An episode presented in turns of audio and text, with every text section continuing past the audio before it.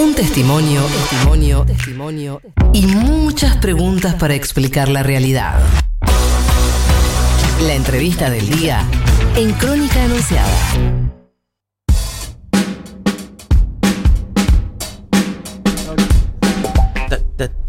41 minutos pasaron de las 10 de la mañana a 16 grados, 4 décimas es la temperatura. ¿Qué es esa conexión eh, de electricidad que hay arriba de.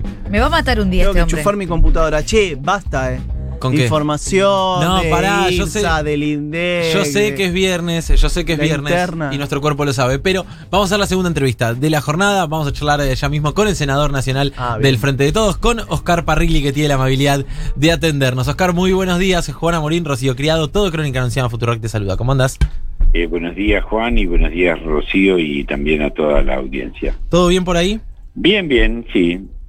Ayer este, tuvimos sesión y creo que sancionamos leyes importantes para la gente. Bien, sí, una de ellas tiene que ver con un proyecto que presentaste vos, eh, corregime si me equivoco, que limita las tasas de interés por mora. Es, es importante e interesante repasarlo.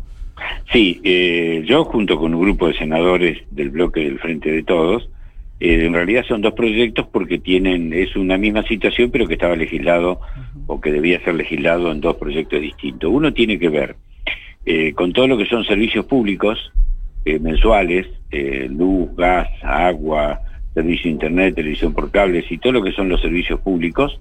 Y el otro tiene que ver con todo lo que son pagos mensuales que uno, que el ciudadano común y el argentino este, tiene que afrontar todos los meses, como es tarjetas de crédito, cuotas de medicinas prepaga, este, seguros de automotores y todo lo que son pagos mensuales. En ambos casos establecemos tres eh, principios básicos, ¿no? Primero la fecha del primer vencimiento. Eh, no todas, porque es injusto decir que todas, pero encontramos que varias empresas, tanto de servicios públicos como no servicios públicos, pero de pagos mensuales, le enviaban los resúmenes de cuenta para ser pagados el día 2, 3 de cada mes, 4, 5 como primer vencimiento, y el segundo vencimiento el día 13, 14, 15 del mes y en mayo. ¿Qué es lo que había entre el primero y el segundo? Bueno, cargos por mora, intereses, gastos administrativos, es decir, abultaban innecesariamente la boleta este, para el usuario, el cliente o, o el ama de casa o, o- o el profesional que tenía que pagar ese servicio. Nosotros entonces establecimos como primer fecha de vencimiento obligatorio para todos los servicios mensuales el día 10 de cada mes. Claro. ¿Por qué? Precisamente porque la gente no paga el 2 y el 3. No, la gente cobra del no 1 al quiere. 10. Cobra del 1 al 10, normalmente después del 5.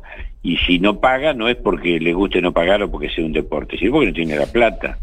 Entonces, establecemos esto que evita las avivadas, evita el abuso de una posición dominante en el mercado, porque algunos nos decían, bueno, déjenlo que sea voluntario entre las partes. Mentira, no va a ser voluntario porque aquí hay, son contratos de adhesión, o vos aceptás o no aceptás esto, no tenés opciones. Bueno, entonces el primer tema es que el primer vencimiento va a ser el día 10 de cada mes para todos los servicios. Los segundos son los recargos que vos tenés que pagar cuando entras en mora, eh, no pagás y, bueno, por problemas varios que tenés. También en este caso, muchas empresas establecían, bueno, la, la, la tasa que habilitaba era una vez y media la tasa pasiva del Banco Nación para las tarjetas de crédito, pero además se le agregaban gastos administrativos, costo financiero total, llamada por teléfono, no sé, que les toqué el timbre, y le ponían gastos este, excesivos que abusaban precisamente de una situación de la persona que tenía que ver que no pudo pagar porque tuvo un problema laboral, porque no le alcanzó la plata, no porque es un deporte no quiere pagar. Sí, un cargo extra, por ejemplo, por reconexión. Por eh, reconexión y todo lo demás. administrativos, sí, sí. Bueno, aquí pusimos un tope también. ¿Cuál es el tope? La tasa pasiva del Banco Nación para que préstamos que hoy es, perdón, para este para depósito que es hoy aproximadamente el 36-38% que están cobrando. Y limitamos todo a ese monto. El otro que hicimos fue eh, que todas estas leyes son para los residenciales.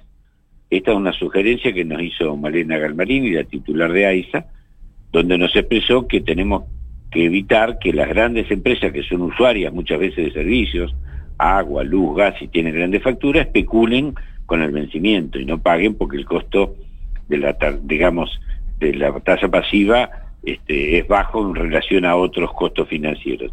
Entonces lo que dijimos es, para el resto de las empresas grandes esto sigue igual.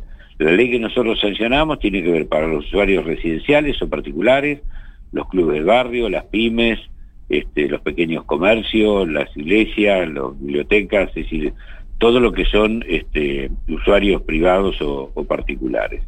Y por último, la última modificación que hicimos ayer en el recinto, y esto en atención a una sugerencia de la nueva senadora Juliana Di Tulio, este, que nos propuso incorporar la política de género en este tema, que reconociendo que la mujer por el mismo trabajo tiene un menor ingreso, bueno, establecimos un beneficio cuando las usuarias son mujeres que tienen un 10% de descuento de la tasa Claro. de interés que se les cobra. Obviamente, ¿qué es lo que hizo Juntos por el Cambio? Votar en contra. No era, son coherentes. Bueno, por la coherencia que tienen, porque obviamente entre la gente y las empresas y los bancos y las financieras están del lado de los bancos y las financieras. Muchas de estas normas ya regían hasta el año 2015. Vino Stusenegger y Pragay y las derogaron, las volaron por el aire por resoluciones del Banco Central. Nosotros ahora las estamos algunas de ellas rehabilitando y mejorando por ley. Y Juntos por el Cambio, ¿qué iba a hacer? Bueno, votar en contra era la coherencia que tenían. ¿Y qué es lo que hicieron? Bueno, discursos agresivos, infamantes, descalificadores de todo tipo, pero no pueden justificar de que están defendiendo los intereses de los bancos, las financieras, ¿no? Eh, Oscar, eh, permitime llevarte para, pa- para otros lados, aprovechando eh, la comunicación y bueno, el, contexto de contienda electoral que vivimos. Eh, obviamente, eh, uno de los temas eh, de, los últimos días gira en torno a la famosa foto de cumpleaños en Olivos, al margen que las explicaciones las debía dar y las dio el presidente de la Nación, pues no fue un acto de gobierno, sino una situación individual de- del propio presidente. No te voy a pedir que justifiques o no. eso me resultó llamativo escucharte la semana pasada referir que hay que hacer un llamado de atención a quienes acompañan al presidente para evitar estos errores. ¿Qué opinión tenés eh, respecto a esto y si puedes desarrollarnos un poco más la idea? Eh, a mí me parece que yo ya dije lo que tenía que decir, me parece que el presidente ya se disculpó, espero que se tomen las medidas que se tengan que tomar y la verdad que no, no quiero hacer nuevos comentarios sobre este tema. Eh, la verdad, si me permitís, al estilo norteamericano no tengo más comentarios que hacer que los que ya hice. Bien, pero eh, en- entendés que el tema quedó saldado a partir de las explicaciones del presidente. Yo creo que sí, y obviamente hay una investigación judicial y habrá que esperar el disco que se va a someter, así que esperemos lo que resuelva la justicia y, y creo que el presidente no solamente dio explicaciones, sino que pidió disculpas y perdón por un error y me parece que, mm, por lo menos desde mi punto de vista, y para mí termina ahí el tema. Ujú. ¿Considerás que eh, eh, eh, sobre la mesa va a estar esto en, la discusión a la hora de, de- entrar al cuarto oscuro o crees que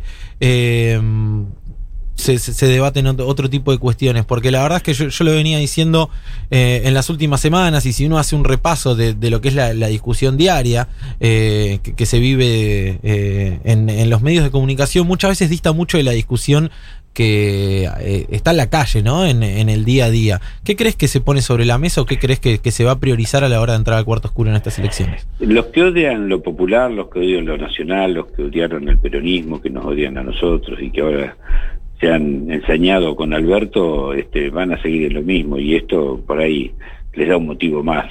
Eh, yo creo que la mayoría del pueblo argentino va a evaluar nuestra gestión, va a evaluar lo que hizo Cambiemos durante los cuatro años que gobernó, el aumento de las tarifas, la pérdida de trabajo, este, el endeudamiento, bueno, el desastre que hizo la tierra arrasada que nos dejó el 10 de diciembre, este, y va a evaluar de nosotros la manera en que manejamos esta catástrofe también internacional de la pandemia, que yo creo que ha sido muy positiva. Desde ya que en toda acción de gobierno hay aciertos y errores, este, pero en términos generales ha sido buena, han encarado bien este tema y se están tomando las medidas para eh, volver a, la vida que queremos, como dice la consigna de nuestro. Y yo creo que la gente va a valorizar eso y va a valorizar al frente de todos la propuesta, sabe que nosotros defendemos siempre los intereses de la mayoría, no nos prestamos al juego de los grupos financieros, los grupos mediáticos y, y cuando tenemos que decidir, este, decidimos a favor del trabajo, la producción de industria nacional, la creación de empleo, eh, la mejora salarial y yo creo que esto es lo que va a estar mayoritariamente en la mente de los argentinos. Oscar, ¿cómo estás? Rocío creo te saluda.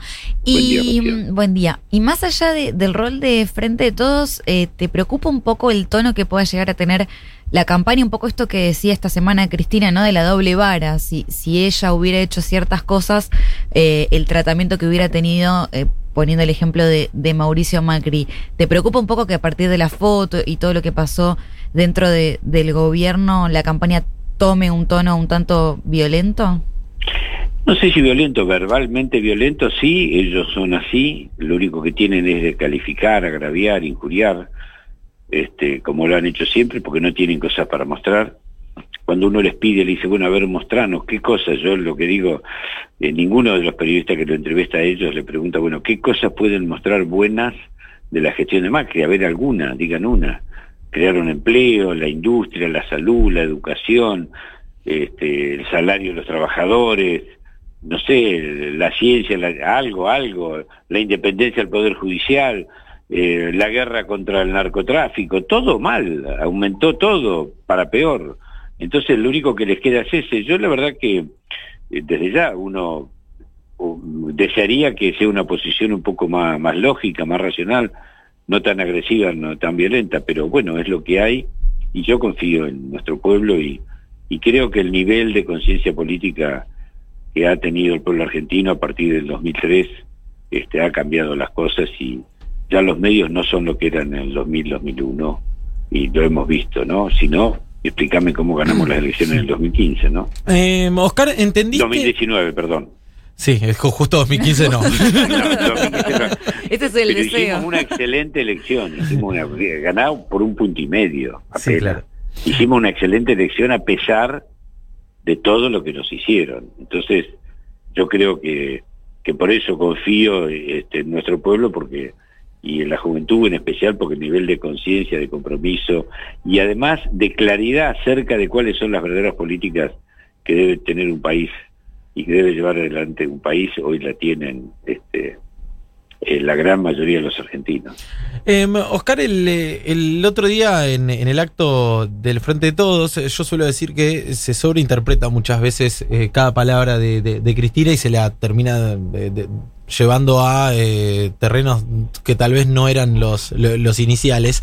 Cristina dice, Alberto, eh, pone orden eh, donde tengas que poner orden, y se interpretó como un reto respecto de eh, lo, lo ocurrido la última semana. ¿Lo interpretaste así también? No, para nada. Este no, no es ningún reto, es la postura de ella, son la opinión que ella entendió que tenía que dar. Mira, si Cristina y por lo menos Néstor, ¿no? que yo los conocía los dos, este, obviamente son seres humanos y tienen defectos como podemos tener todos, pero siempre les he reconocido una virtud. Este, en primer lugar, este, dicen lo que piensan y hacen lo que dicen.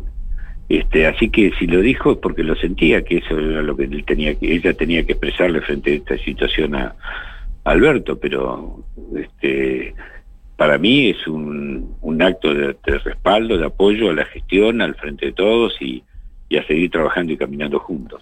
Oscar Parrilli, como siempre, muchas gracias por la comunicación. Un saludo. Bueno, muchas gracias. eh. Hasta días. luego. Era el senador nacional del Frente de Todos por la provincia de Neuquén, Oscar Parrilli, a quien escuchábamos en Crónica Anunciada. Crónica Anunciada. La voz en off de tus mañanas.